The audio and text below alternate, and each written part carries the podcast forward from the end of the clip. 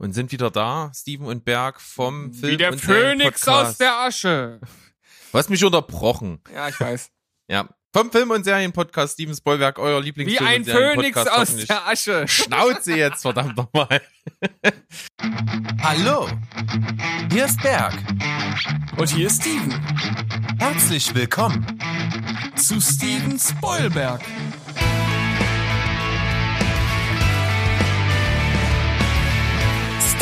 Spoilberg.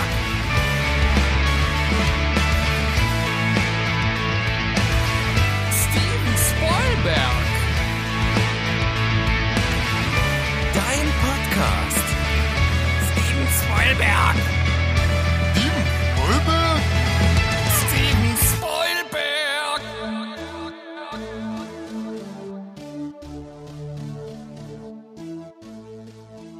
Herzlich willkommen, ihr Zuhörer und Zuhörerinnen.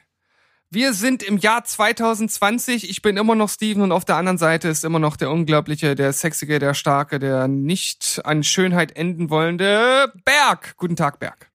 Ja, hallo. Heute im Jahr 2020 beginnen wir unsere erste Folge wieder.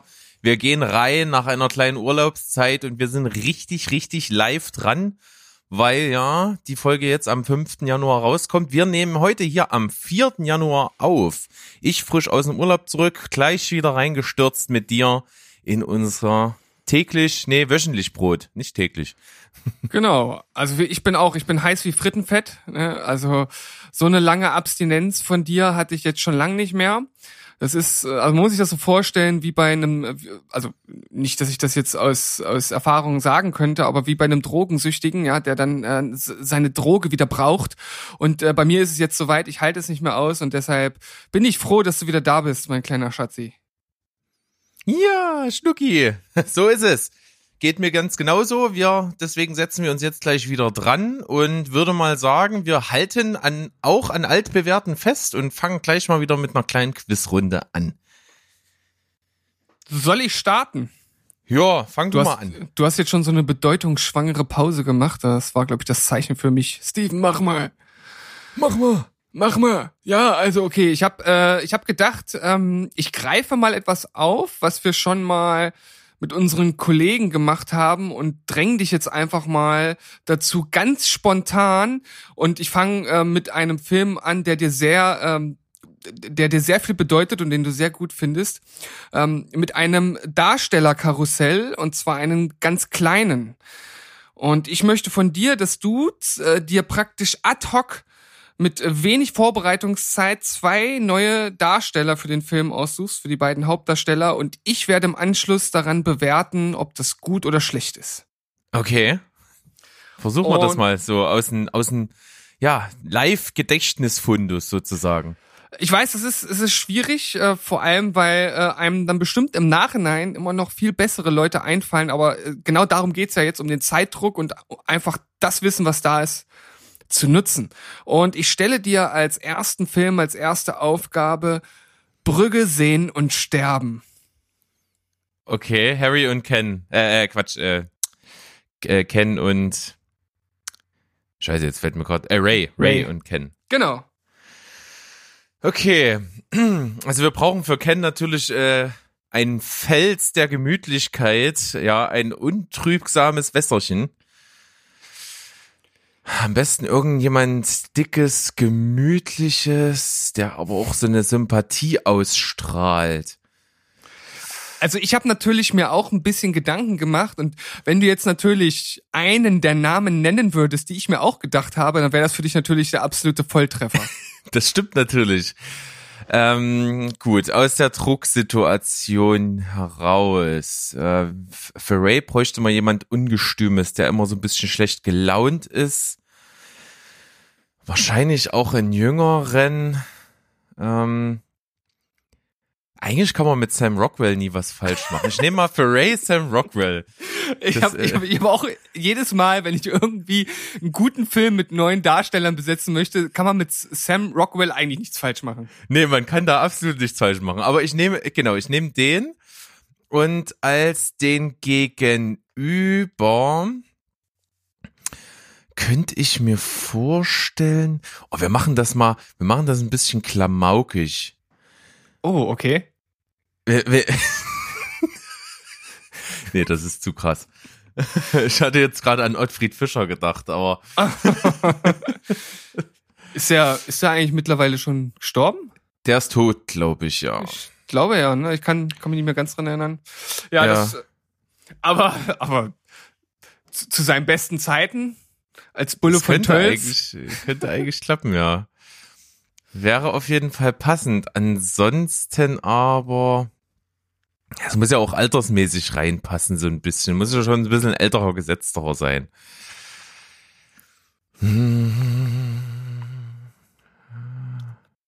Nee, der passt auch nicht altersmäßig.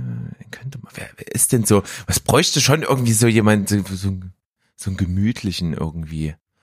Also ich, ich könnte mir da äh, tatsächlich mehrere vorstellen. Also eine Idee, die ich halt habe, die ist halt auch, ich finde so vom, vom Äußeren schon relativ nah dran. Ähm, aber Ich nehme mal, ich, ich, ich nehme mal, ähm, ich nehme mal Stellan Skarsgård. ja, okay, okay. Also Genau, deine, deine Eingabe sozusagen, die bestätigst du jetzt mit äh, Ray, Sam Rockwell und Ken äh, Stellan Skarsgård. Ja, ja. Okay, äh, ich gebe dir auf einer Skala von 1 bis 10 für deine neue Besetzung eine. Ähm, ich glaube, die ist ziemlich gut. Ich glaube, das würde äh, ähnlich gut funktionieren. Ich, aber ich weiß tatsächlich nicht, ob. Ich weiß nicht, ich, also ich, ich, ich bin nicht so der Riesenfan von Colin Farrell, aber in dem Film finde ich ihn unglaublich gut. Und ich weiß nicht, ob Sam Rockwell das genauso geil spielen kann. Sam Rockwell ist vielleicht ein Tickchen zu sympathisch. Ja, also ich gebe ich geb dir eine 9 von 10. Uh, das ist gut. Also ich finde, da bin ich sehr zufrieden damit. Das ist gut. an Stellan Skarsgård habe ich selbst nicht gedacht, finde ich aber absolut gute Besetzung, könnte echt richtig gut funktionieren. Wobei natürlich Brandon Gleason noch ein bisschen mehr diesen, diesen äh, Teddybär-Wohlfühlfaktor hat. Das ist ein schönes Wort. Teddybär-Wohlfühlfaktor. Das Also, ist gut. also wenn ich mir jetzt auch Brandon Gleason so direkt angucke, würde ich halt sagen Ricky Gervais. ja, ist auch gut. Das stimmt. Den habe ich würde- jetzt als Schauspieler gar nicht so krass im Hinterkopf, aber ist er ja natürlich auch, ja. Ja, und äh, ich hatte eben noch eine Idee, ich meine auch so äh, schon verstorben, aber bestimmt auch sehr lustig, wäre Bud Spencer. Das stimmt, das ist auch gut, ja, aber das ist so ein, den, den kennt man ja so als wortkargen Typen. Das ist äh, dann ein bisschen schwierig vielleicht, aber so rein optisch und vom, vom Wesen her gut. Und bei, bei Ray hatte ich halt noch an Mark Wahlberg gedacht. Wobei er Ja. vla- vielleicht, vielleicht so ein bisschen zu, ähm, zu kräftig irgendwie ist. Also ist halt nicht so. Mir ist er einfach zu amerikanisch.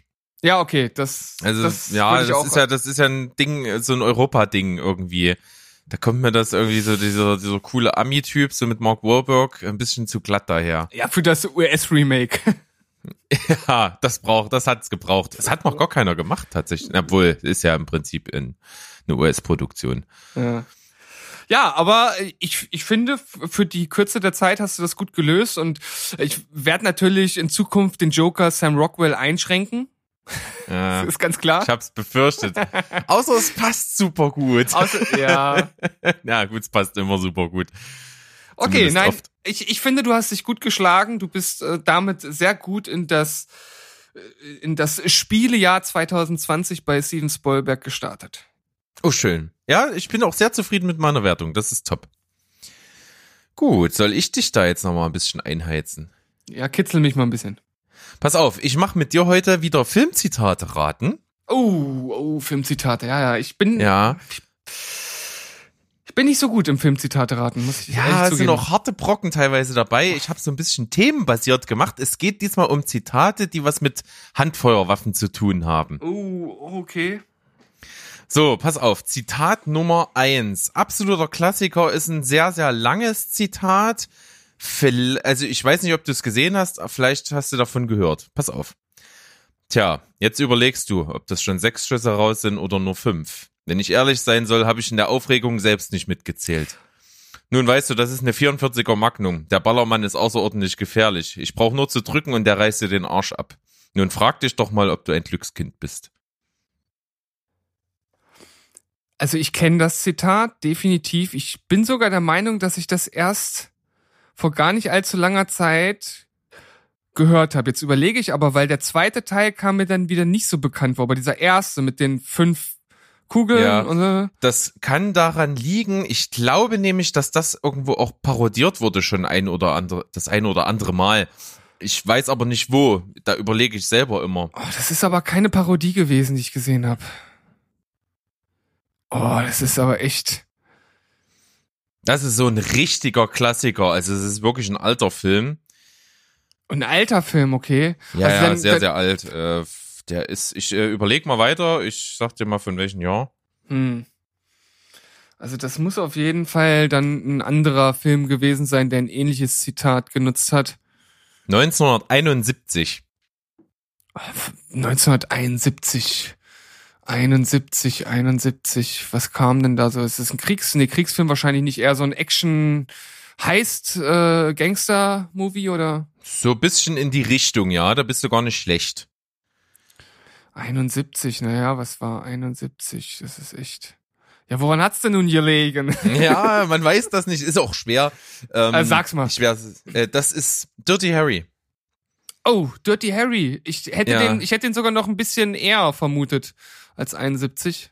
Ja, ist aber eine ziemlich, ziemlich coole Szene und ähm, unterstreicht so diese totale Coolness von Dirty Harry, weil er da in einer Szene, ähm, da ist dann Banküberfall und er ist eben auf der anderen Straßenseite, ich glaube, holt sich nur einen Kaffee und bekommt das mit und dann, als die Gangster rausrennen, fängt er eine Riesenschießerei mit seiner Magnum da an, ballert durch die Gegend und macht ein riesen Chaos auf dieser Kreuzung dort und erwischt halt einen der Gangster, äh, der mit einer Schrotflinte da aus der Bank rauskommt und dann liegt er so da und dann geht er mit seiner Magnum auf ihn zu und der will nach seiner Schrotflinte greifen und da bringt er halt den Spruch.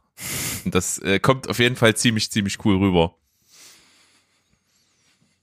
Okay, damit Ist- steht, steht auf jeden Fall fest, dass ich das Zitat definitiv nicht aus diesem Film habe. Also ich habe ein ähnliches, wie gesagt, letztens erst gesehen, aber Ja, ich kenne das auch, aber ich weiß nicht, woher das ist. aber bei meinem Ähm. bei meinem löchrigen Gedächtnis ist das kein Wunder, dass ich mir das nicht merken kann. So, das nächste könntest du durchaus kennen, denn den Film hast du auf jeden Fall gesehen. Und ich sage dir das Zitat jetzt. So geht das, wenn man nur am Schreibtisch sitzt. Man verlernt Dinge. Zum Beispiel das Gewicht einer geladenen und einer ungeladenen Waffe zu unterscheiden. Poh. Poh. Keine Ahnung. Ich wüsste gar nicht, dass. Hm, also das klingt so nach typisch, nach so einem äh, Kopffilm irgendwie. Bin ich auf der Hm. richtigen Spur? Nein, kein Kopffilm. Kein Kopffilm. Schreibtisch. Schreibtisch. Ich kenn's auf jeden Fall. Ich weiß aber dies. Ich habe die Szene gar nicht vor Augen. Ich hätte es Äh. aber nicht dem Film zuordnen können, gebe ich auch zu. Dann äh, gib mir doch noch mal das das Jahr der Entstehung. Ähm, das Jahr, das kann ich machen. Warte mal, das müsste irgendwo so Anfang 2000er sein. Ähm, 2000, nee, nicht 12. Nee, 2008. Hm, 2008.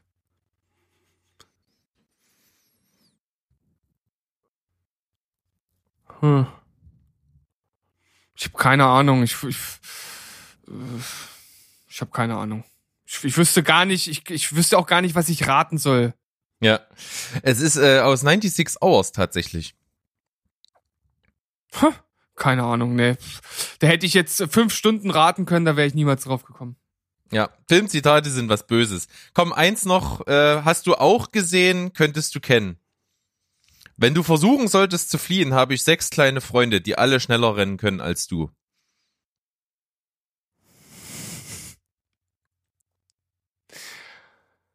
Mann, ich, ich, ich dachte, du kommst jetzt noch. Äh, darf ich dir meine Freunde vorstellen? Blitz und Donner? Welcher- Woher ist das gleich noch? Oh. Welcher Film ist das? Ja, jetzt ist äh, das ist immer gut, eine Frage mit einer Gegenfrage beantworten. Tja, Das ist anders aus, geht's nicht, weil ich kann es gerade nicht zuordnen. aus, aus Welcome to the Jungle. Ach so, ja. Äh, Dwayne, Dwayne Johnson Film. ja. Hm. Aber da ist ja hier äh, Sean William Scott, der Stifler bei American Pie gespielt Ja. hat. Er spielt da ja so, einen- so einen völlig äh, äh, völligen Einfallspinsel, der halt äh, denkt, er könnte es irgendwie mit allen aufnehmen und sagt dann immer so, ein sein Fuß ist Blitz und der andere ist Donner und äh, so nach dem Motto, hier, die machen dich beide fertig und er kriegt dann immer aufs Maul, wenn er das macht. Also. Okay, aber zurück zu dem Zitat. Sechs kleine Freunde, die schneller sind als du. Oh, ey, das ist, ich habe auch hier wieder überhaupt gar keine Ahnung. Liegt auch bei dir garantiert ewig zurück, dass du den Film gesehen hast. Also ohne äh, Ja weiß ich überhaupt gar nicht, was ich denke. 96. Okay, 96. 96 ist schon mal ein guter Hinweis, der mich kein bisschen voranbringt. Ähm, Super. ach, keine Ahnung. The Game. Nee, völliger Schwachsinn. Nee. Ich mag den Film nicht besonders. Ähm, keine Ahnung. From Dusk Till Dawn. Puh. Auch hier, also, da, never ever wäre ich da drauf gekommen. Das. Aber ich finde, das ist auch ein wirklich ein schwieriges Zitat, weil das könnte so aus, aus jedem drittklassigen Actionfilm irgendwie stammen, finde ich. Das ist wohl wahr, ja. Aber naja, gut. Könnte ja sein, dass man es weiß. Ist immer schwierig. Also bei Zitaten bin ich genauso äh, auch nicht gut. Du kannst das ja mit mir mal probieren, Filmzitate raten. Ich glaube, ich bin nicht viel besser. Das ist, wenn man das jetzt nicht sofort auf dem Schirm hat, dann kommt man da halt auch nicht drauf, weil man sich auch fast nie herleiten kann. Außer es sind halt wirklich einzigartige Zitate, die es halt nur in ganz bestimmten Filmen geben kann, also wo die Zuordnung halt leicht fällt. Das stimmt. Das ist doch kein Messer. Das ist ein Messer. Crocodile Dundee. ja, richtig. Siehst du, da kannst du doch. Also ein paar Zitate, aber das ist ja auch nun wirklich, ich sag mal, für unsere Generation äh, ein sehr klassisches Zitat. Oder äh, I'll be back ist wahrscheinlich so, so, so ziemlich das Zitat überhaupt. Oder äh, Schau mir in die Augen, Kleines, wobei das gibt's ja gar nicht, ne? War das nicht so? Ja. Das ist gar nicht so ich, gefallen ich, ich in dem schau, Film. Ich schau dir in die Augen, kleines, glaube ich. Ja. Oder äh, was auch ja so ein Mythos ist, ist äh, Derek, fahr doch mal den, fahr schon mal den Wagen vor. Harry, fahr schon mal den Äh, ja. Quatsch, natürlich Harry. Von Ähm, Derek, ja. Hm, das- das hat es auch nie gegeben. das Das, hat es stimmt. nie gegeben, das Zitat. Das ist total interessant, wie sowas überhaupt entstehen kann. Aber so ist die, äh, die, die Welt der Filme-Nerds. Genau. Und in jenige werden wir uns versuchen, mal wieder mit dem Themenblock zu begeben nach einer kleinen Pause, oder? Ja! Das machen wir. Pause. Gleich, ciao.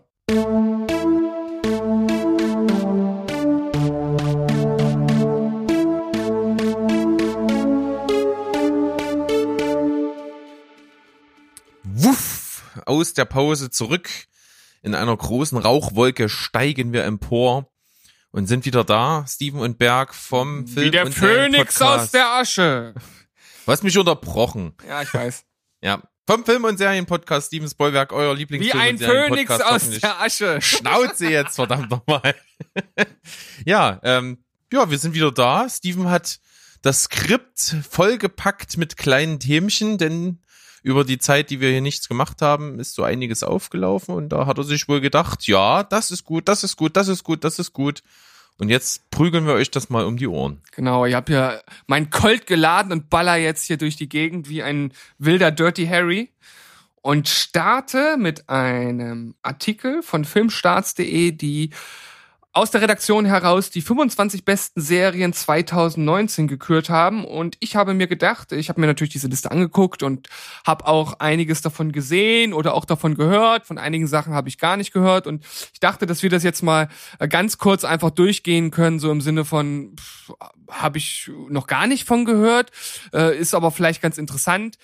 Äh, zu äh, habe ich habe ich gesehen, haben wir vielleicht sogar schon besprochen, ähm, sehe ich vielleicht ähnlich. Also n- noch Ja. mal noch, mal so eine kleine Retrospektive sozusagen. So machen wir das. Dann Artikel habe ich aufgerufen. Als erstes wird dort genannt Staffel 1 und 2 von Killing Eve. Habe ich zum Beispiel praktisch nichts von gehört. Ich ich weiß, dass es die Serie gibt. Ich weiß aber nicht, worum es geht und äh, deshalb kam das für mich relativ überraschend. Wie sieht das bei dir aus? Ähm, ich weiß nur, dass das für ein paar Preise mit nominiert wurde, dass es wohl ziemlich gut angekommen ist, dass das aber so aus, äh, aus diesem USA-Hype noch nicht ganz so zu uns rübergeschwappt ist wohl. Das Einzige, wo ich es mal gehört habe, dass es empfohlen wurde, war von äh, Jan Böhmermann bei ähm, Fest und Flauschig Podcast. Der hat Ah, immer mal okay. gesagt, dass das ziemlich cool ist und dass er das ziemlich weggesuchtet hat. Und das war aber auch mehr oder weniger alles. Und es muss einfach spannend geschrieben worden sein. Es ist ein bisschen so Thriller-mäßig, hat was mit Spionage, Agentin und sowas zu tun. Ja, scheint also ganz cooles Ding zu sein. Sag mal, ist die, ist die eine Hauptdarstellerin auch die, die äh, bei Emergency Room, nee, ähm, An Anet äh, Grace Anatomy mitgespielt hat? Da, da bin ich null aussagekräftig. Also Keine ich, Ahnung. ich habe das ja auch nie gesehen. Ich weiß aber, dass dort halt ähm, eine Asiatin mitspielt, die halt so aussieht wie sie. Das, Ja. das, das klang jetzt bestimmt komisch, aber äh, sie erinnert mich da stark dran. Ich habe jetzt natürlich auch da nicht nachgeguckt, weil es mich nicht so interessiert, aber Ja, nee, aber ich weiß, was du meinst. Dann Afterlife, die erste Staffel, damals als sie rauskam und jetzt auch passend zu unserem Quiz äh, von vorn, wo ich ja sagte, Ricky Gervais könnte ich mir ganz gut vorstellen in ähm, äh, der Rolle von Ken. Ja, genau. Und der Äh, spielt ja ich- hier die ja. Hauptrolle. Ich habe die erste Folge davon sogar gesehen. Ah, Ähm, ist sehr lange her. Ich glaube, das war wirklich kurz nachdem die rausgekommen ist. Ich glaube, das war Anfang des Jahres. Fand das auch ziemlich cool, weil ich ihn ziemlich witzig finde. Er ist natürlich äh, genau mein Humor. Es ist halt ein ultra zynischer Typ, der ganz, ganz schwarzhumorig halt auf vielen Sachen rumschlägt. Sein Programm, welches es bei Netflix zu sehen gibt, finde ich auch extrem witzig. Also da habe ich teilweise in der Ecke gelegen und habe mir die erste Folge mal angeguckt, fand die eigentlich gut, hab aber irgendwie keine Zeit gefunden, das weiter zu gucken und weiß auch nicht, ja, weil ich habe auch keinen Bock, das auf, auf Deutsch zu gucken, ehrlich gesagt. Wieso? Seit wann guckst, seit wann guckst du denn nicht auf Deutsch? Naja, weil es das Programm von ihnen halt auch nur auf Englisch mit Untertitel gibt und äh, in der Art, wie er spricht, ist halt viel Witz drin, Ja. was ich glaube bei der deutschen Synchro total verloren geht. ja, die Gefahr ist natürlich immer da, ne? Gerade wenn du da so ein Comedy-Ass am Start hast. Aber ich muss sagen, das ist in den letzten Jahren, was so Synchros angeht, eigentlich wenig richtige Ausfälle gab, meiner Meinung nach. Oder das, was ich mitbekommen habe, bin ja alles gesehen. Naja, ähm, ich sag mal, viel Komik von ihm geht davon aus, dass er extrem viel flucht auch beim Reden. Und das wird in der Synchro gerne mal ein bisschen überbügelt. Ja, äh, das stimmt, wobei ich glaube, dass das in der äh, äh, Serie, so wie ich das äh, gelesen habe, ja auch nicht ganz so zynisch und haut drauf mäßig sein soll. Mm, doch. Also ich habe äh, die erste Folge eng, äh, Originalton mit deutschen Untertitel und selbst der Untertitel hat so viel entschärft, was da drin vorkam, weil der haut schon ganz schön derbe Sachen raus. Weil es geht im Grunde genommen ja darum, dass er äh, seine Frau, äh, die, die stirbt, ich glaube an Krebs, gleich ganz am Anfang und er kommt halt so überhaupt nicht damit klar und bepöbelt eigentlich nur noch jeden in seiner Umgebung. Und äh, deswegen ist das schon ganz schön verbal krass. Mm, okay. Aber äh, glaube ich sehenswert. Äh, Werde ich mir bestimmt mal noch angucken. Dann äh, geht's weiter mit Catastrophe. Sagt dir das was? Überhaupt nicht. Auch wenn ich das Bild dazu sehe und die Schauspieler. ich Keine habe Ahnung. ich hab da tatsächlich schon vor einiger Zeit auch mal die erste Folge gesehen und habe damals auch gehört gehabt, dass das extrem äh, gute äh, Bewertungen bei den Kritikern äh, bekommen hat und jetzt ja auch anscheinend die vierte und abschließende Staffel da sehr gut sein soll. Und es geht halt um zwei Menschen, die einen One-Night-Stand haben und daraus entsteht halt eine, also zwangsweise eine Beziehung, weil sie halt ein Kind zeugen. Und das fand ich auch schon in der Folge, die ich gesehen habe, recht unterhaltsam, habe dann aber aus Gründen, die ich jetzt auch nicht mehr näher weiß, nicht weitergeguckt. Aber ich äh, fand das damals auch sehr unterhaltsam und wird ja auch als eine der besten Serien des Jahres aufgeführt. Na, warum nicht? Dann kommt hier natürlich Tschernobyl. Haben wir schon besprochen. Ist der absolute Oberwahnsinn. Ist in seiner Kürze absolut brillant. Düster, atmosphärisch, geile Musik, geile Schauspieler. Wahnsinnsgeschichte, die da erzählt wird und wie sie erzählt wird. Kann man absolut uneingeschränkt empfehlen. Ja, brauche ich nicht mehr zu sagen. Bei mir auch im Grunde genommen die Serie des vergangenen Jahres. Ja. Miracle Workers, die erste Staffel. ich kann es ja leider nicht mehr weitergucken, weil es ja schon äh, raus ist bei, bei Sky. Das ist sehr schade, weil ich die erste Folge sehr unterhaltsam fand. Ja, und ich wollte es auch gucken und habe auch feststellen müssen, dass es nicht mehr verfügbar ist aktuell. Ja. Kommt vielleicht wieder. Fleabag, die zweite und auch abschließende Staffel. Damit ist die Serie abgeschlossen für in alle Zeiten, so wie es hieß. Und äh, hat ja extrem, also extrem gute Kritiken bekommen. Schon die erste Staffel und die zweite Staffel dann äh, nochmal obendrauf extrem gutes Feedback. Und da bin ich auch sehr gespannt, denn die äh, Serie werde ich auf jeden Fall demnächst starten, weil meine Frau und ich haben jetzt erst äh, was Neues angefangen. Das wird eher etwas Zeit in Anspruch nehmen, bis wir das durchhaben. Aber dann werden wir wahrscheinlich Fleabag anschließen.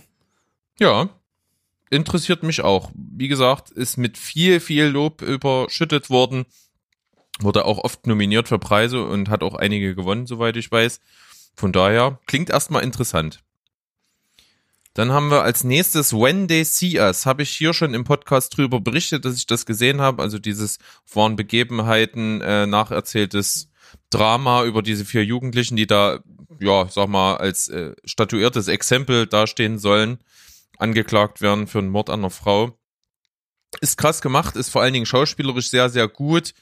Ähm, natürlich ein bisschen sehr überdramatisiert an manchen Stellen. Also die Geschichte ist eigentlich hart genug, dass man das nicht noch zusätzlich äh, Plot-Twist äh, drehbuchmäßig machen müsste. Aber ansonsten war es schon sehr stark und wie gesagt, diese äh, diese Doku da, die, die sich dann angeschlossen hat, wenn die See Us Now, fand ich die zweite Hälfte mit den äh, realen vier ähm, angeklagten Jugendlichen, die jetzt mittlerweile erwachsen sind, ziemlich, ziemlich gut. Dass das davor war, das war ein bisschen Kotzgrenze mit den Schauspielern, die sich da gegenseitig beweihräuchern, wie toll sie das gemacht haben. Aber ansonsten durchaus empfehlenswert und auch nichts für Zartbeseitete ist schon ganz schön hart. Aber das, was du halt ansprichst, so dieses äh, Behind the Scenes oder so Making-ofs, das finde ich halt immer grausam. Weil es ist ganz selten so, dass in so einen Making-ofs halt nicht mehr passiert, als sich gegenseitig mit der Hand im Schritt zu rubbeln. Also ja, das stimmt. Schön ausgedrückt, ja. Das ist wirklich, manchmal äh, kann man sich sowas echt nicht angucken. Also, wo es halt interessant ist, wenn irgendwie gezeigt wird, wie wurde etwas gemacht, wenn es zum Beispiel um Special Effects geht oder sowas. Aber wenn dann da die Schauspieler sitzen und dann erzählen, wie toll doch alles war und ach, wie schön die Zusammenarbeit mit dem Regisseur war und auch meine Schauspielkollegin, die hat das so toll gemacht. Ja, was soll sie auch anders sagen? Meine Schauspielkollegin war ein Arsch und hat überhaupt nicht drauf. Ja. Also ja, ich weiß ganz genau, was du meinst. Und so ist das meistens. Das Beste an solchen Sachen sind eben wirklich Zusatzinformationen, wenn du mal erfährst, was da eigentlich noch abgegangen ist hinter den Kulissen, äh, wie manche Sachen aufwendig umgesetzt wurden und so weiter und so fort. Das ist schon cool. Alles andere ist dann sehr, sehr selbstbeweihräuchernd. Das stimmt. Das ist zum Beispiel ähnlich, wenn ich jetzt schon mal unsere nächsten äh, Cinema Couch Kompass Folge vorgreifen kann bei dieser kleinen äh, Gesprächsrunde nach The Irishman das ähnlich. Da sitzen ja Pacino, De Niro, Pesci und Scorsese zusammen und reden über das Projekt, was sie da umgesetzt haben. Und das ist also wirklich, wirklich das Gegenseitige im Schritt, Schritt rumrubbeln. Wollen wir das jetzt etablieren, immer wenn es passt? Ja, das finde ich schön. Das ist gut. da muss auch nichts piepsen, das kann ja. man so drin stehen lassen. Ja, deswegen habe ich auch vorhin überlegt, ich wollte natürlich erst die etwas erwachsenere Variante äh, wählen. Das habe ich schon mal gemacht und du hast es schon mal gepiepst. okay. Gut. Ja, du kannst ja gleich weitermachen, weil das ist ja auch wieder Richtig. eine Serie für dich jetzt. Ja, die habe ich gesehen. Äh, zweite Staffel Big Little Lies äh, hat mir sehr, sehr gut gefallen ähnlich stark wie die erste. Die erste, oder generell ist das ja von Anfang an eine Serie gewesen, die sich sehr stark auf äh, großartige Frauenrollen ähm, äh, konzentriert hat. Und in der zweiten Staffel haben sie sich sogar noch Meryl Streep mit reingeholt für eine größere Rolle. Das funktioniert gut, ich fand es spannend, ist gut umgesetzt, gut geschrieben, kann ich absolut empfehlen. Also vor allen Dingen Staffel 1 ist stark, aber die zweite ist fast ebenbürtig. Ja, du hast viel drüber erzählt, ich habe es immer noch nicht geguckt und ich, ich kann es nicht genau erklären, ich habe irgendeine Hemmschwelle bei mir drin. Ich naja. Mal, mal gucken, ja, mal gucken ob ich Platz die noch überschreite. Ist, ja, der nächste Platz ist natürlich die Serie, über die wir schon, glaube ich, mit am meisten in diesem Podcast geredet haben. Ja, Dark, die zweite Staffel. Oh, es, also eine wirklich wirklich der Serie neben Chernobyl und Glow aus dem aus dem letzten Jahr, die bei mir da ganz oben mitrangiert, die bis jetzt sehr durchdacht scheint und ja auch mit dem Cliffhanger der zweiten Staffel den den einzig möglichen Weg gewählt hat, um aus aus dem, was bis jetzt aufgebaut wurde, halt noch logisch äh, rauszukommen und das halt dann auch logisch zu erklären. Und das macht natürlich die Erwartungshaltung für die dritte und abschließende Staffel äh, ziemlich, äh, setzt die ziemlich hoch an. Ja. Aber ich erwarte auch Großes und mal sehen. Wir werden das erleben und wir werden auch drüber sprechen. Stranger Things, die Staffel 3, fand ich auch wieder sehr unterhaltsam. Ich hatte ja auch so ein bisschen Probleme da reinzukommen, aber als sie erstmal drin war, habe ich mich dann auch wieder ganz gut in dieses 80s Feelings äh, Feeling zurückversetzen können. Und äh, hier wird natürlich auch actionmäßig noch ein bisschen was draufgepackt im Gegensatz zu den anderen Teilen und das ist absolut charmant gewesen wieder. Ja, und ich finde auch ganz gut, dass äh, bei so einer krassen Erfolgsserie dann doch mal in den Staffeln ein bisschen anderer Ton angeschlagen wird und dass es sich nicht alles immer wieder wiederholt. Ne, du hast zwar die gleichen Charaktere, aber die Kinder sind ein bisschen größer geworden, die Kinder werden grüppchenmäßig etwas anders aufgeteilt, es werden ein paar andere Beziehungsebenen eingeführt. Ähm, wie du schon sagst, Action wird größer, Horrorfaktor wird größer, CGI fand ich sehr, sehr gut in dieser Staffel. Lässt Großes hoffen. Von daher habe ich eigentlich auch Bock auf Staffel 4 und mal sehen, wie sie das dann weiterführen. Ja, und ich hoffe, dass sie dann auch irgendwann vielleicht erkennen, dass eine gute Serie auch mal zum Ende gebracht werden kann ja, und dass man das halt nicht zu Tode reitet, wie das die ein oder andere erfolgreiche Serie macht. Ähm, ich hoffe, ich hoffe. Ja.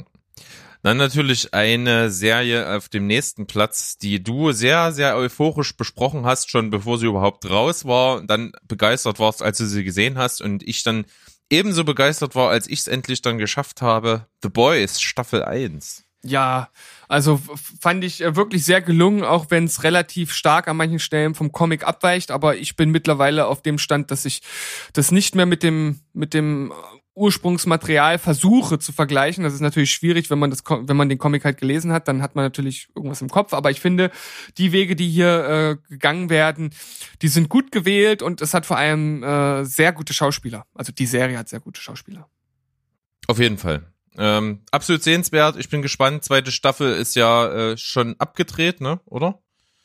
Das weiß ich nicht genau. Ich, also auf jeden Fall gibt's ja schon Trailer und so weiter und so fort. Also das Stadium ist sehr, sehr weit fortgeschritten und wurde ja auch schon angekündigt. Es gibt, glaube ich, auch schon ein Datum, aber das habe ich jetzt nicht parat. Mhm.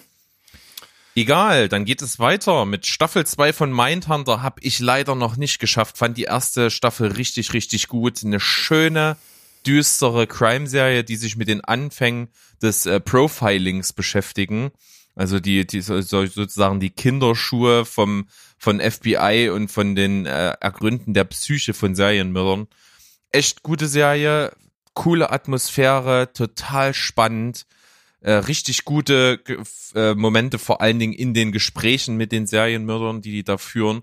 Und Staffel 2 soll noch mal eine ganze Schippe besser sein. Also wenn das noch so wirklich der Fall ist, dann wird es wahrscheinlich sehr großartig. Ja, ich habe die erste Staffel auch versch äh, verschlungen. Meine Frau fand es damals auch sehr gut, was dann halt sehr lustig war, als sie ihr gesagt hat, ey, hier, ey, Mindhunter, Staffel 2 und so. Sie so, hä? Keine Ahnung. Kann mich nicht erinnern. Habe ich ihr Bilder gezeigt? So, nee, keine Ahnung, weiß ich nicht mehr. Und dachte so, hey, wie kann man denn das vergessen? Naja. ähm, vor, vor, manchmal. Ja, vor allem, weil sie ja auch auf, auf so ein Zeug halt steht. Also gerade so mit, mit äh, Serienmörder und, und Psyche und alles so ein bisschen, bisschen abgefuckt und so. Ähm, war ich irgendwie ein bisschen überrascht, aber nichtsdestotrotz werde ich sie davon überzeugen, dass wir die zweite Staffel auch noch gucken werden. Auf jeden Fall. Dann ne sehe ich hier die nächsten Staffel. Äh, steht auf meiner äh, To-Watch-Liste auf jeden Fall drauf an dann Staffel 1.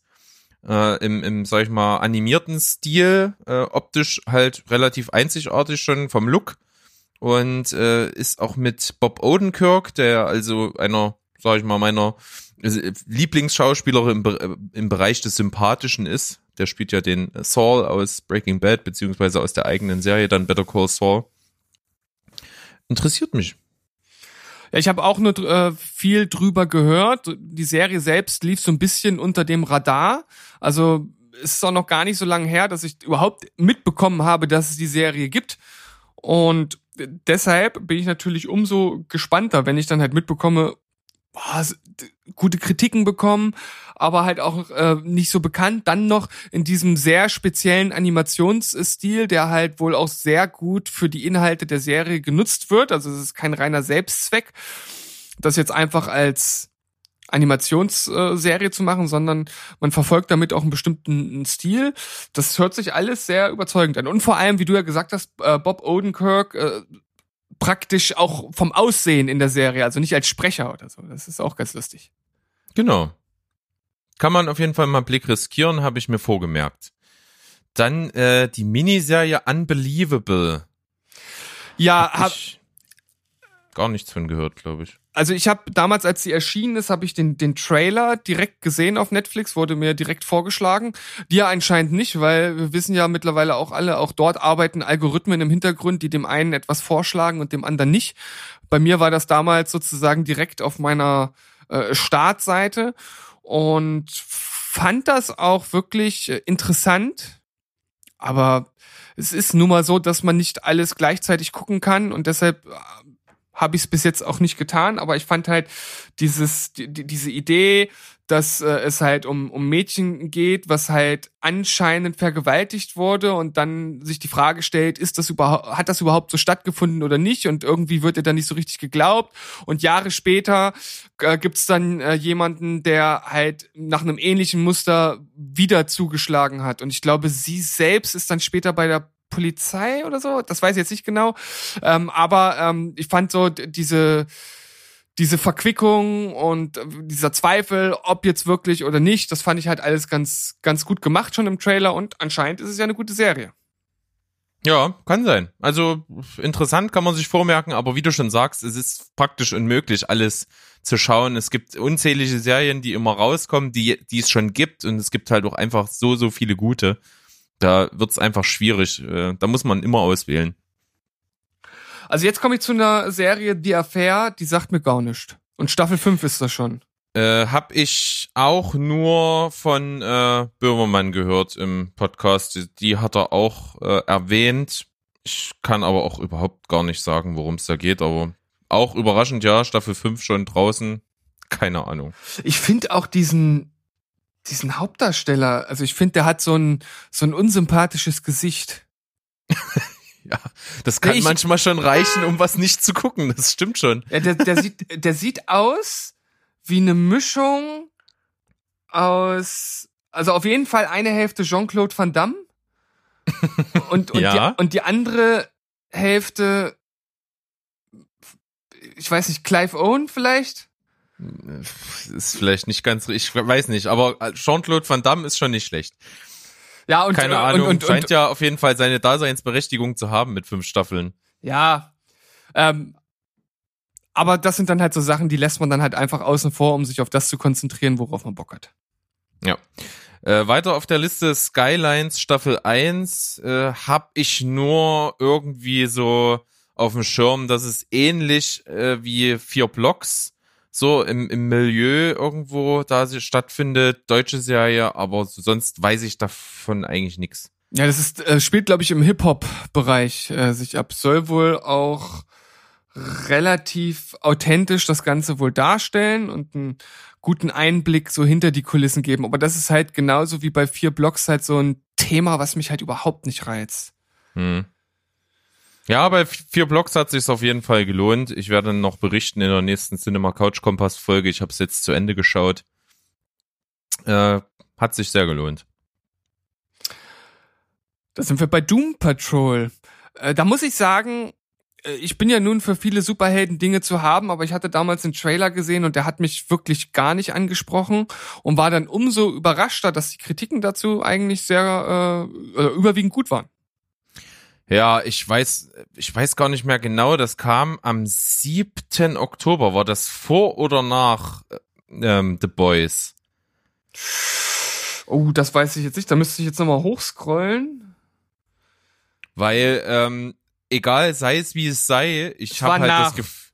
okay, danach wahrscheinlich ist es halt völlig im Schatten von The Boys untergegangen, glaube ich. Es ist zwar trotzdem, wie du schon sagst, mit ganz guten Kritiken abgelaufen, war aber bei weitem nicht so omnipräsent wie The Boys.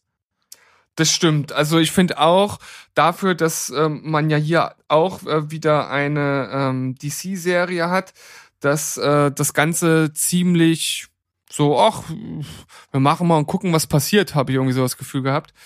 Ähm, ja, aber ich, ich weiß noch nicht, ob ich da, vielleicht werde ich mal in die erste Folge reinschauen und dann, dann äh, gucken, ob mich das packt oder nicht. Ja. Dann geht's weiter mit äh, Fett und Fett Staffel 2. Habe ich noch nie auch nur im Ansatz davon gehört. Ist aber irgendwas Deutsches auf jeden Fall. Ist äh, eine ZDF-Produktion, wenn ich das hier richtig sehe. Ja, äh, ich auch nicht, keine Ahnung, kann ich nichts zu sagen. Ich auch nicht. Ähm, dann geht's weiter mit The Kominsky Method, Staffel 2.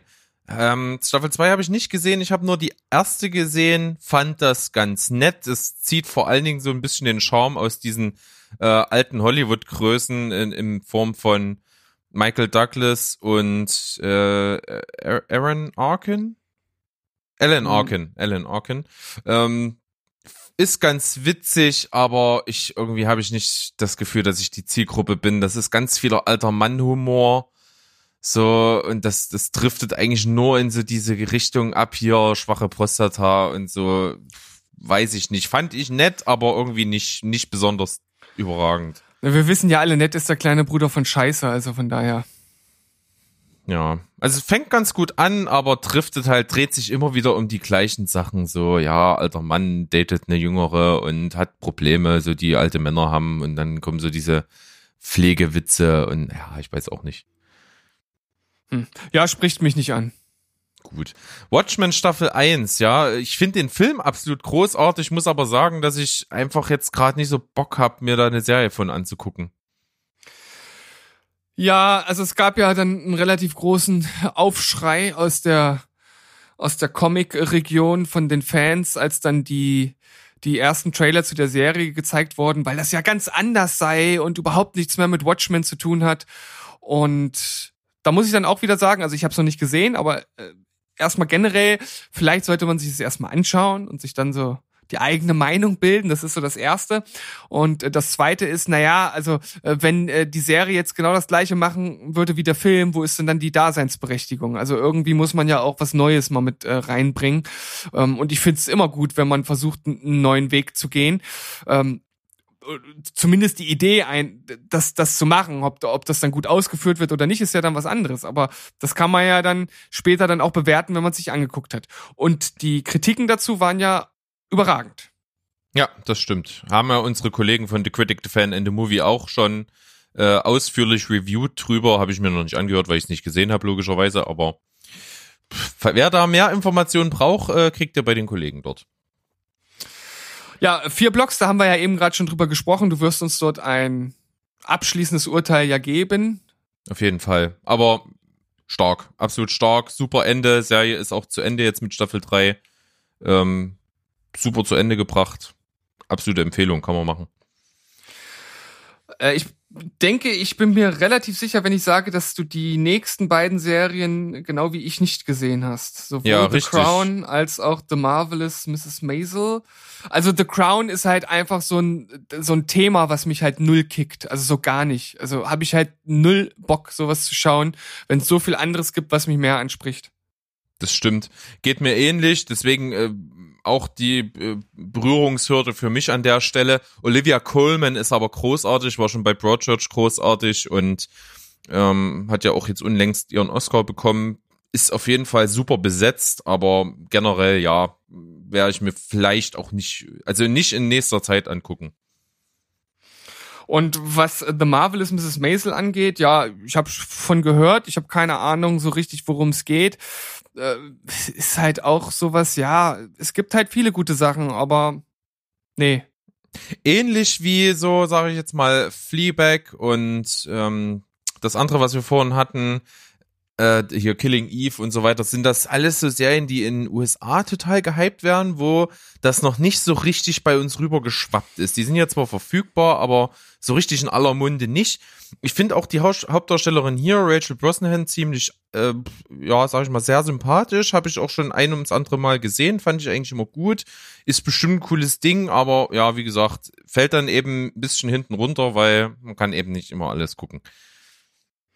Genau. Äh, jetzt kommen wir zu einer interessanten Serie, The Expanse, die mittlerweile schon bei Staffel 4 angelangt ist. Ich weiß gar nicht, äh, inwieweit du davon gehört hast oder ich weiß nur, dass es eine hast. ziemlich gute Sci-Fi-Serie sein soll, aber das ist dann auch schon alles, was ich darüber weiß.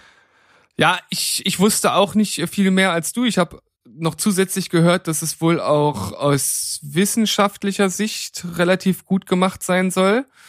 Und habe mir deshalb gestern die Pilotfolge dazu angeschaut und fand die, ja, ist halt eine Pilotfolge, ist jetzt noch nicht so viel passiert. Fand das schon ganz gut. Also ich war dann relativ schnell drin. Ich muss sagen, ich glaube, die Schauspieler brauchen bei mir ein bisschen, um, um sich festzusetzen. Wobei der eine, der so ein bisschen aussieht wie Patrick Jane, aber ich glaube, es ist nicht Patrick Jane. Ähm, Wahrscheinlich nicht. Nicht Patrick. Ähm, Thomas, oder? Thomas. Patrick Jane ist ja The Mentalist. Thomas Jane. Ähm, de- dem finde ich so vom, vom Charisma sehr gut, aber die anderen finde ich bis jetzt noch sehr blass. Und ich muss auch sagen, also da, man merkt, da war halt so die erste Folge, da ähm, hätte man noch ein bisschen mehr an der einen oder anderen Stelle so vom Schnitt und ja, so einige Szenen waren dann schon irgendwie so so ein bisschen unvollständig, finde ich. Aber äh, insgesamt hat es mich auf jeden Fall so weit gepackt, dass ich wahrscheinlich weiter gucken werde. Ja, warum nicht? Dann, dein, äh, der Platz eins ist natürlich für dich wahrscheinlich jetzt sehr interessant. Ja. Es ist nämlich The Witcher Staffel 1. Ja, wobei man jetzt sagen muss, das ist hier, glaube ich, nicht äh, durchnummeriert. Ich glaube, das ist äh, äh, nicht, nicht gestaffelt nach Plätzen. Nee, glaube ich auch nicht, aber ist jetzt als hier als letzte in der Reihe und ja, da habe ich schon eigentlich erstmal alles gesagt, was ich dazu sagen kann, dass es mich jetzt nicht unbedingt so sehr interessiert, werde es wahrscheinlich trotzdem irgendwann gucken und ja, du wirst eher was berichten können, denke ich. Ja, ich habe die erste Staffel gesehen und ich habe weder die Spiele noch die Bücher gelesen. Das heißt, ich habe so einen ganz freien Blick jetzt, was wirklich nur diese Umsetzung angeht. Und ich fand's sehr gut. Also es hat mich unglaublich äh, gut unterhalten. Selbst äh, meine Frau, die nicht so wirklich auf das Genre steht, hat dann auch gesagt, na komm, wollen wir nächste Folge gucken und so. Und das ist ja dann auch mit acht Folgen schnell weggeguckt. Und ähm, man mag es nicht äh, glauben, und ich habe das ja auch äh, hier noch mit äh, reingenommen. Es gibt einen äh, Kommentar auf äh, Movie äh, Pilot.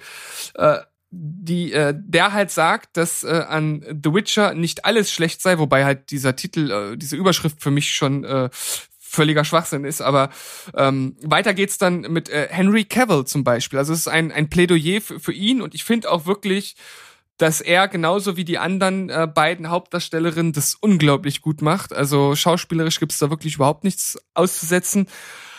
Ja, hier und da äh, merkt man beim Produktionsdesign, dass man sich vielleicht noch ein bisschen zurückgehalten hat. So die ein oder andere Rüstung wurde dann wohl bemängelt. Das ist mir ehrlich gesagt gar nicht so ganz doll aufgefallen beim Gucken. Aber insgesamt ist viel Action drin, äh, sehr modern, auch inszeniert. Ähm, ich war jetzt bei der ersten Staffel viel schneller und viel besser drin, als es zum Beispiel damals bei Game of Thrones der Fall war, weil es einfach mich insgesamt so ein bisschen mehr anspricht. Es ist ein- einfach mehr, mehr richtige Fantasy. Und ich bin wirklich gespannt, wie es weitergeht. Endet natürlich mit einem absoluten Cliffhanger und ja, ich, ich finde die wirklich, wirklich gelungen, auch wenn nicht alles perfekt war. Na gut, das lässt ja verhoffen. Wie gesagt, meine, meine Frau baggert so ein bisschen an mir rum, dass wir das gucken. Die hat da irgendwie Bock drauf. Da werde ich es wahrscheinlich eher sehen, als mir lieb ist. Aber mal sehen. Also ich, ich, drüber kann, sprechen. ich kann mir vorstellen, dass du das äh, zumindest unterhaltsam findest. Also ich glaube nicht, dass du es schlecht findest. Das kann ich mir nicht vorstellen. Okay, na, das klingt doch schon mal ganz gut. Okay, dann schließen wir das mal ab. Ich, ja, haben wir die erste Folge jetzt mal hier nochmal mit einem kleinen Jahresrückblick auf 19 äh, gestartet, aber macht ja auch nichts. Ja. Und äh, kommen wir mal zum nächsten Punkt. Das ist eine Sache, wo du gesagt hast, hä, warum, warum nimmst du denn jetzt hier, hä, was, wen interessiert denn das hier, der Tote? Weißt du, du hast noch nicht mal, hast noch nicht mal den Anstand besessen, den Namen zu nennen, aber es lag vielleicht auch daran, dass du den Schauspieler im Grunde genommen nicht kennst, wie du es mir ja gesagt hast, und äh, einfach wieder vergessen hast, wie er heißt. Ja, also äh, es ist jetzt äh, vor kurzem äh, Jan Fedder gestorben und äh, das erst mit 64 Jahren. Und jetzt wird vielleicht der ein oder andere Zuhörer tatsächlich auch sagen, hey, Jan Fedder, äh, keine Ahnung, wer das ist. Und ja, es ist eher so ein Schauspieler, der typisch alten deutschen Schule, wenn man äh, so sagen möchte, so der auf äh, ja so ARD Vorabend äh, gebucht war und jahrelang ein Platz bei das Großstadtrevier besetzt hat. Also damals, als das rauskam, noch äh, als, als einer der Hauptcharaktere und dann, dann später ist er, glaube ich, immer so ein bisschen mehr in den Hintergrund gerückt. Ich habe das dann auch nicht mehr verfolgt. Aber ich war dann doch relativ schockiert, weil aus ungeklärten Gründen mit 64 ist dann natürlich äh, immer schade.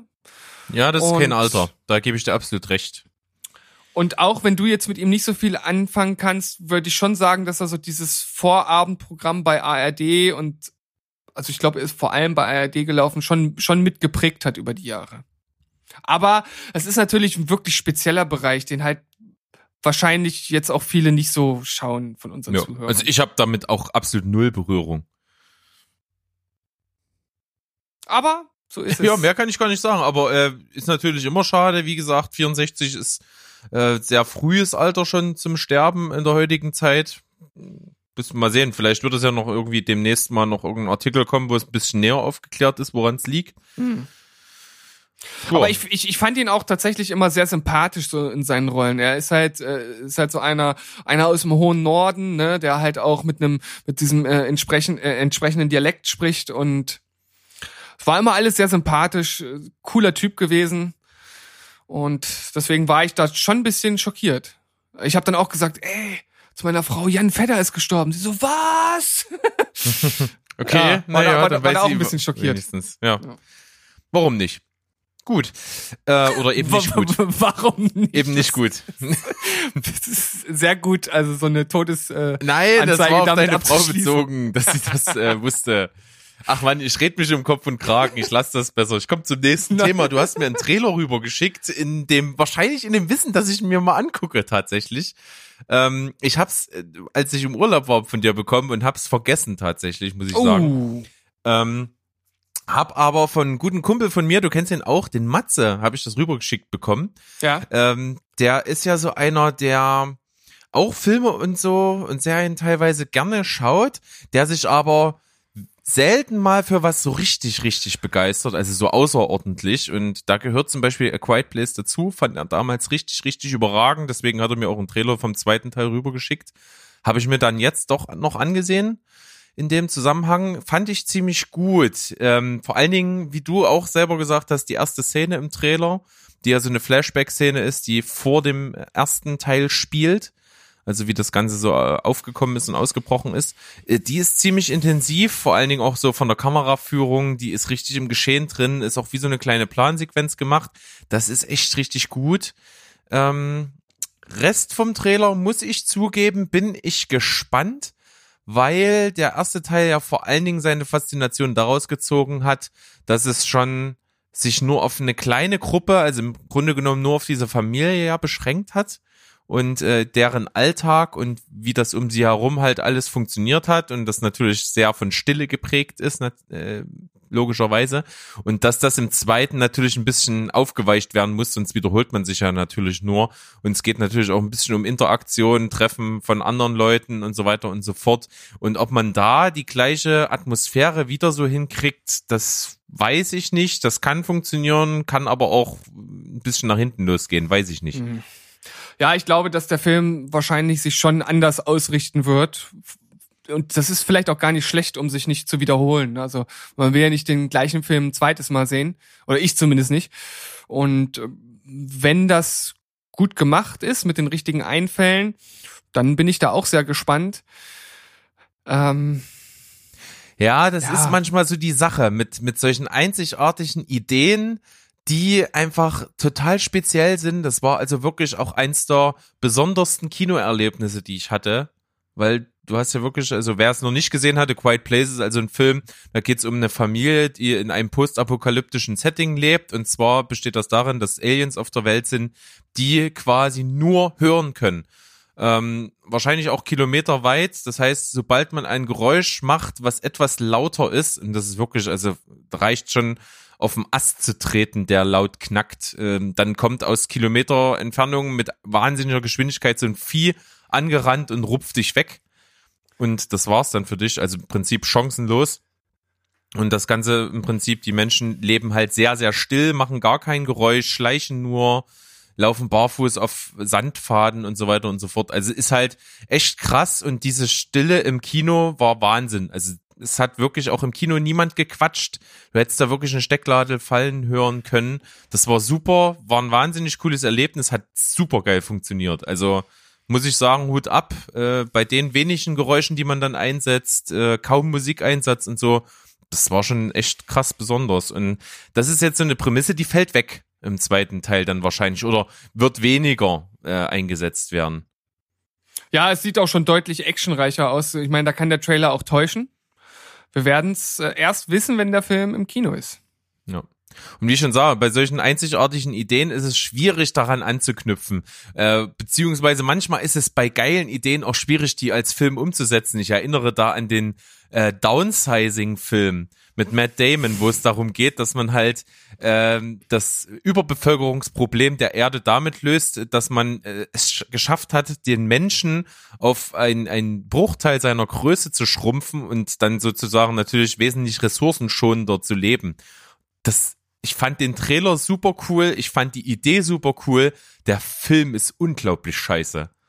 Also, das ist, das, das hat man so verheizt, weil im Grunde genommen äh, ist, ist ja nur so am Anfang der Weg dahin. Okay, so, und dann ist er auf einmal geschrumpft und lebt dann mit anderen Geschrumpften in so einer Gemeinschaft und dann ist es einfach nur noch ein stinknormaler Film. Hm. Also, die Prämisse hat überhaupt keinen Einfluss mehr dann auf den Rest vom Film. Fand ich total bescheuert. Ja, das ist natürlich schade, wenn man so, so eine gute Idee und das, das klingt ja auch, also klingt ja total logisch, so, ne? Also wenn man es machen könnte, dann wäre das ja durchaus tatsächlich ein Weg, um Ressourcen zu schonen. Aber wenn es dann gar nicht mehr um diese eigentliche Prämisse geht, sondern man dann nur so einen Mikrokosmos hat, in dem irgendwas passiert, dann ist ja eigentlich das völlig sinnlos.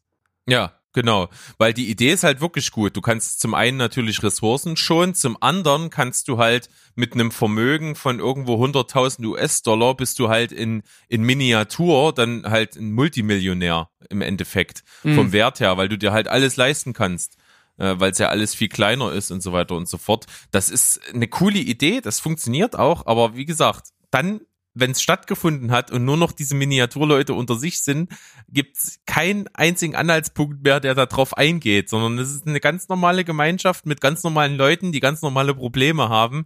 Und dann ist es wirklich ein mittelmäßig langweiliger Film danach. Also. Hm. Sehr, sehr schade. Naja, aber wir hoffen mal, dass äh, bei A Quiet Place 2 ein wirklich guter Streifen emporsteigt. Mich würde freuen. Ja, warum nicht? Also Trailer, wie gesagt, ist gut geschnitten, gut gemacht. Ich bin einfach gespannt, wie es umgesetzt wird im zweiten Teil und wie man eben damit umgeht, dass man natürlich den ersten nicht wiederholen kann äh, und trotzdem das aber irgendwie einfließen lässt. Bin ich gespannt, hat schon coole Ansätze im Trailer. Kann funktionieren, warum nicht? Dann habe ich eine Kritik gefunden zu einem, ja, wenn man so will, ein, ein Low-Budget-Film es ist total interessant, was heutzutage als Low-Budget-Film durchgeht. Äh, Code 8 heißt er.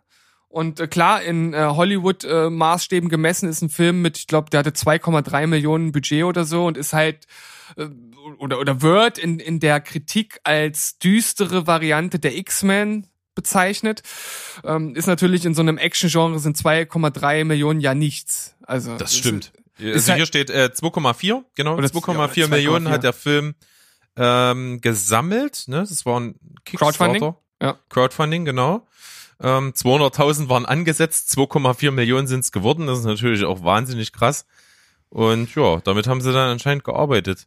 Und ich habe mir den Trailer angeschaut und war dann echt überrascht. Also ich meine, das war ja schon damals bei äh, Neil Blomkamps äh, District 9 ja auch schon, das war ja auch eine Low-Budget-Produktion, ne? Also äh, da, war ja auch nicht viel Geld hinter, wo man auch schon gesagt hat, ey, geil, was der so mit so wenig Geld äh, raushaut und hier halt auch. Also war ich wirklich überrascht und hat auch eine recht gute Kritik bekommen. Und ja, ich habe es jetzt mit reingepackt, weil ich halt wirklich überrascht bin, was heutzutage mit relativ wenig Geld, äh, also in Anführungszeichen, machbar ist. Ja, das stimmt. Aber es ist natürlich in vielen Bereichen sind auch die technischen Möglichkeiten mittlerweile so gut. Äh, reden wir nur mal im Bereich der Musikproduktion, was man heutzutage alleine zu Hause am PC alles schon an musikproduktionstechnischen Sachen umsetzen kann, ist halt auch schon der absolute Wahnsinn. Mit relativ wenig Geld, was man in der Hand nimmt. Ja, und das wird natürlich nicht weniger. Also im Grunde genommen, ja, im Grunde genommen kann es ja eigentlich nur gut sein. Ne? Das äh, belebt natürlich so ein bisschen das Geschäft, wenn viele äh, Leute mit ihren Ideen dort äh, sich frei auseinandersetzen können. Mm, Auf der anderen Seite hat man natürlich auch immer so ein bisschen mehr, das ist jetzt natürlich ein, ein Thema, da kann man dann nochmal extra äh, drüber diskutieren, aber es gibt natürlich auf der anderen Seite dann auch immer diese äh, immer ähm, sich, sich äh, steigernde Monopolisierung von einzelnen Konzernen. Das ist ja auch im, im Filmbereich nicht anders. Also man hat ja auch so das Gefühl, Disney wird so das, das, das äh, Amazon im, im Filmbusiness. Also den gehört wahrscheinlich irgendwann auch alles. Und dann wird es natürlich für solche kleinen Filme dann schwierig. Auf der anderen Seite wird es wahrscheinlich auch immer Liebhaber geben. Und wenn man halt diese Chancen hat, seine Vision umzusetzen und das dann halt den Leuten auch einfach zugänglich zu machen, abseits von halt diesen großen Konzernen, ist das vielleicht auch wieder eine Chance. Ja, das klingt auf jeden Fall gut. Könnte ich mir auch vorstellen, durchaus, wie du schon sagst, da mal äh, intensiver drüber zu sprechen. Warum nicht? Ist äh, Thema, was durchaus interessant ist. Ja, als nächstes habe ich hier drin, das habe ich vorhin schon angesprochen, werden wir euch verlinken, ja? Ja, was? Äh, red weiter. Ja. Achso, ich dachte, irgendwas ist, aber nein, alles gut? Nee, alles, alles gut. Ähm, So- Soll ich einen Tee vorbeibringen? ein Tee, ja, das wäre schön. Warum nicht? Äh, immer gut. Ja, äh, sprich weiter. Das war jetzt übelst. Ja, ich bin verwirrt. Wir sind, äh, ich, ich dachte so, wir kommen gerade langsam zum Ende, deswegen war ich jetzt verwirrt, dass noch was kommt. Ja, aber wir kommen auch äh, zum Ende, weil äh, ich habe ja vorhin schon über The Witcher geredet und in unserem Skript findet ihr nochmal den äh, Bericht, dass halt äh, Henry Cavill eines dieser dieser Glanzlichter der Serie äh, ist. Das äh, kann ich bestätigen. Also wen, wen das interessiert, der kann dort mal reinlesen. Wobei ich auch sagen muss, dass nicht alles wirklich ganz cool ist in diesem in dieser Meinung, die halt zum Beispiel sagt, dass, dass das eigentlich eine Trash-Serie ist, was halt völliger Humbug ist. Und wenn man sich die Kommentare dazu anguckt, dann ähm, äh, sie- sieht man, sehe ich mich dort auch bestätigt und ähm, aber trotzdem ist er äh, ein Highlight und das könnt ihr euch mal durchlesen.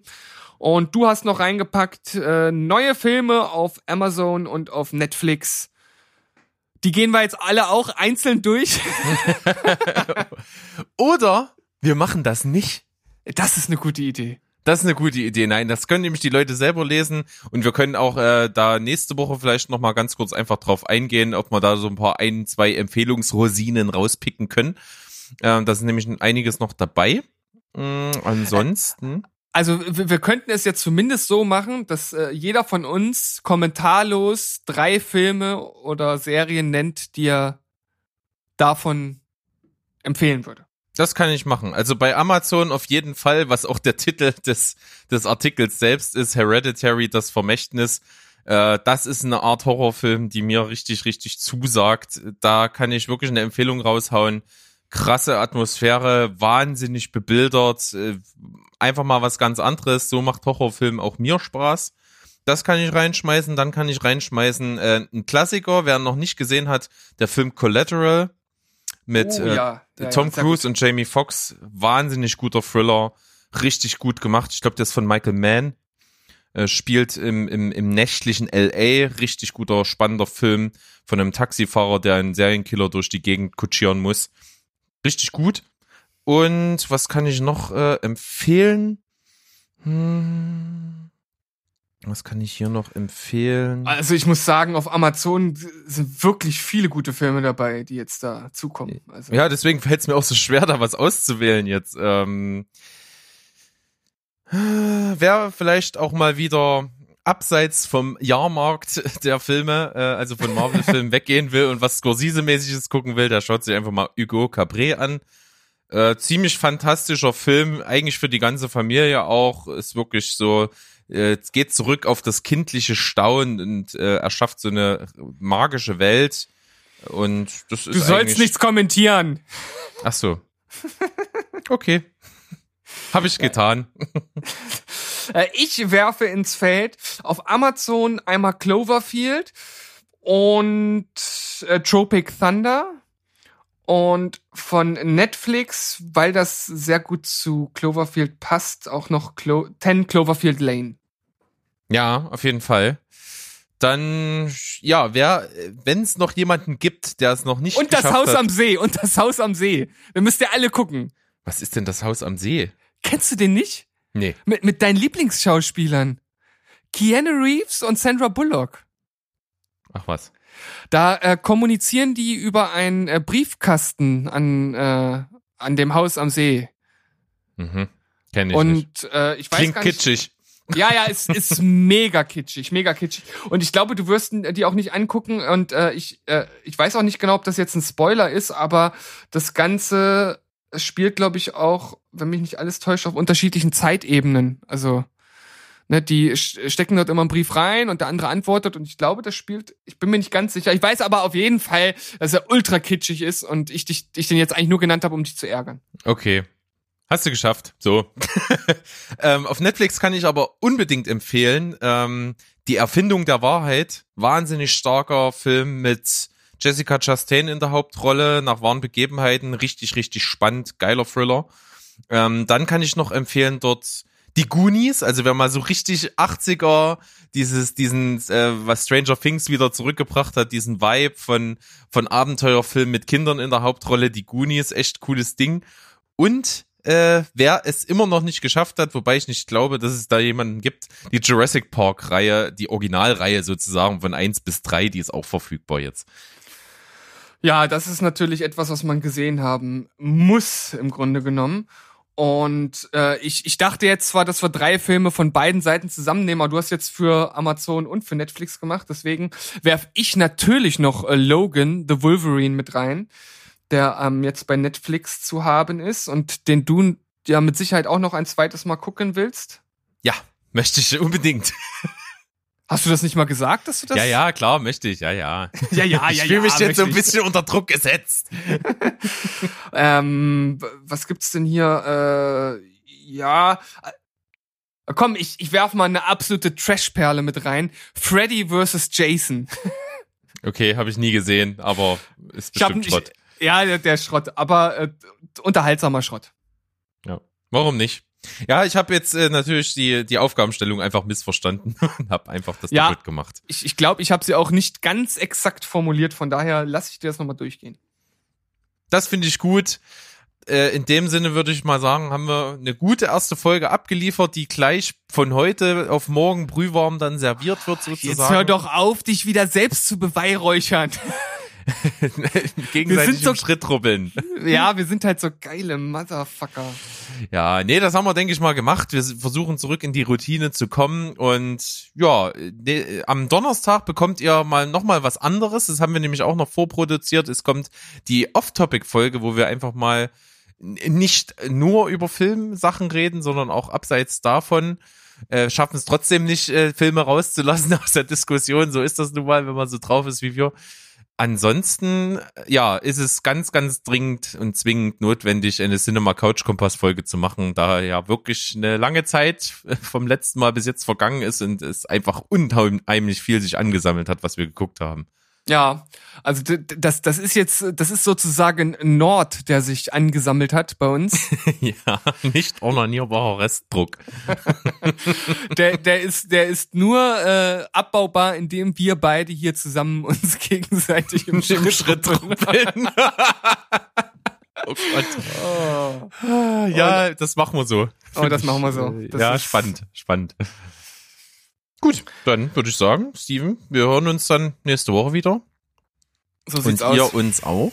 Und deswegen starten wir 2020 So, und beenden das in der ersten Folge wie gewohnt mit Tschüss, Ciao und Goodbye. Bleibt spoilerfrei.